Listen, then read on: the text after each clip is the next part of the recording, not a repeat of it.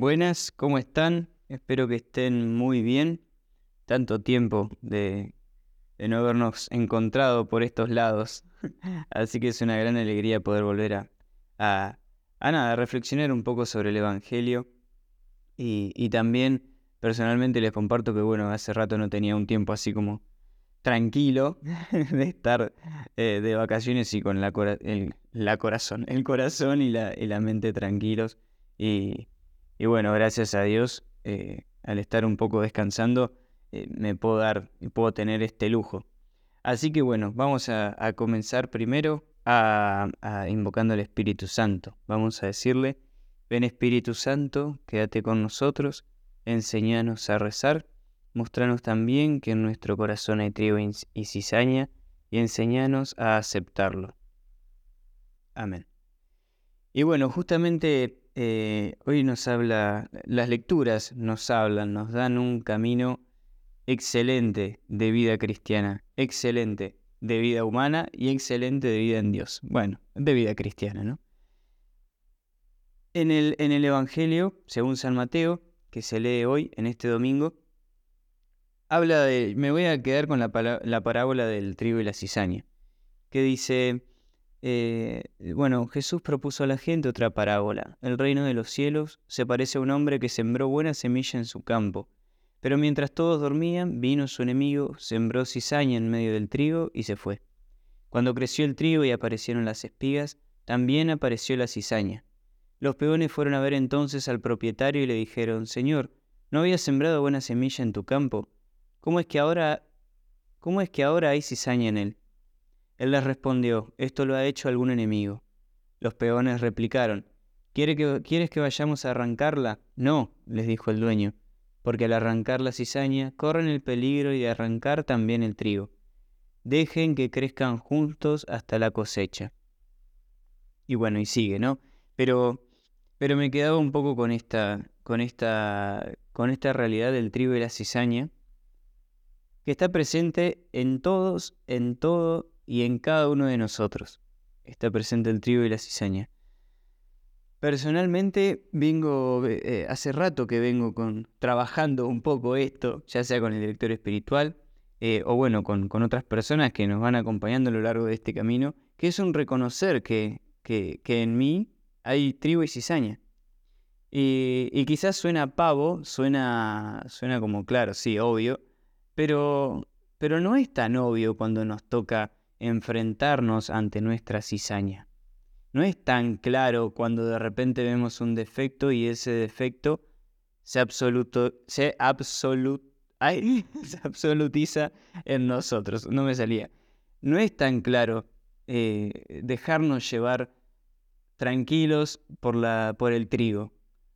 Porque lo que vemos ahí es la cizaña. Y al igual que estos peones, pensamos, bueno, pero ¿querés que vayamos a arrancarla? ¿Querés que, o sea, necesito sacar esta cizaña de mí? O sea, ya lo dijo San Pablo también, que dice, bueno, tengo esta espina en mi carne. Y el Señor me contestó, bueno, ya sabemos todos lo que le contestó. Y, pero qué difícil es vivir en esa gracia que nos propone el Señor. Pero claramente, acá la lectura también del apóstol Pablo a los cristianos de Roma dice, eh, nos invita a confiar en el Espíritu que viene en ayuda de nuestra debilidad, porque no sabemos orar como es debido. Para atravesar nuestras cizañas, sí o sí tenemos que confiar en el Espíritu. Sí o sí tenemos que dejarnos llevar por este Espíritu, pero no es un, bueno, me siento en el sillón y me dejo llevar, no, sino que el Espíritu te lleva a moverte, a moverte para poder superar esa cizaña, para poder integrar más que superar y dejarla de lado, ojo, que no se malentienda, sino que poder integrar esa cizaña que tenemos en nosotros, poder asimilarla y decir, bueno, sí, está esta cizaña, está y lo va a seguir estando, pero no le voy a dar demasiado poder sobre mí, sino que me voy a enfocar más en el trigo que en la cizaña, porque de ahí es donde salen las cosas buenas. Porque recordemos que la cizaña es del enemigo y el trigo es de Dios, que es el sembrador, que sembró en nosotros ese, ese fruto. Y, eh, hace, hace rato, el semestre del año pasado, el último semestre del año pasado, tuvimos una profesora que eh, dijo una frase así medio al pasar, pero que a mí me quedó. Dice, la profesora dijo, imagínense si en vez de cada vez que evaluamos algo lo hacemos eh, por lo que faltó, o sea, todas las veces que evaluamos nosotros, me está costando la expresión hoy, cada vez que evaluamos algo, por ejemplo un retiro, una actividad que hacemos, siempre nos enfocamos en lo que le faltó. Pero imagínense si nosotros trabajamos, o sea que está bien, ¿no? Hacerlo porque bueno, es lo que hay que corregir para las próximas, para las próximas veces, oportunidades. Pero imagínense si nosotros en vez de enfocarnos tanto en lo que faltó, nos enfocamos en lo que estuvo bueno y en potenciar eso. O sea, construir a partir de lo bueno que hay y no de lo que de lo malo que, que hay. Sí, o sea, tratar de enfocarnos en lo bueno, pero no negando lo malo, sino que al contrario, decir, bueno, sí está esto malo, pero construyo a partir de lo bueno, porque si me enfoco en lo bueno, voy a dar mucho mejor fruto, porque lo malo pierde poder en nosotros, o sea, esa cizaña pierde poder, y si bien está, no tiene el poder que, eh, que, que no tiene el poder absoluto en nosotros, o sea, voy a dejar de caer en ese, uy, eh, mira, tengo este defecto y me mortifico por este defecto y me, mato por este defecto. Eh, también hace, hace poco había una chica en la parroquia que subió a leer la lectura y se confundió. Se confundió en el, en el salmo y, y bueno, claro, en el momento uno se pone nervioso si es una de las primeras veces que lees, bueno, y te mortificás y estaba re preocupado porque se había equivocado, pero a medida que va pasando el tiempo, uno quizás va tomando más cancha y te vas dando cuenta que esos errores pueden pasar y que no pasa absolutamente nada. Te reís en el momento y bueno, listo, ya está. Pero es un poco esto lo que nos quiere decir Pablo también, que confiemos en este espíritu. Y también que confiar en lo que nos dice el sembrador, ¿no? Que nos dice Dios, dice, dejen que crezcan juntos hasta la cosecha. Y después ahí sí va a haber división de lo malo y de lo bueno.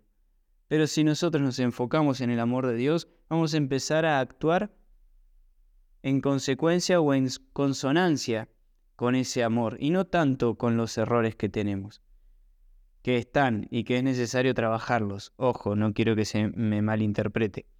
Pero confiar más en el amor hace que confiemos menos en el desamor, digamos.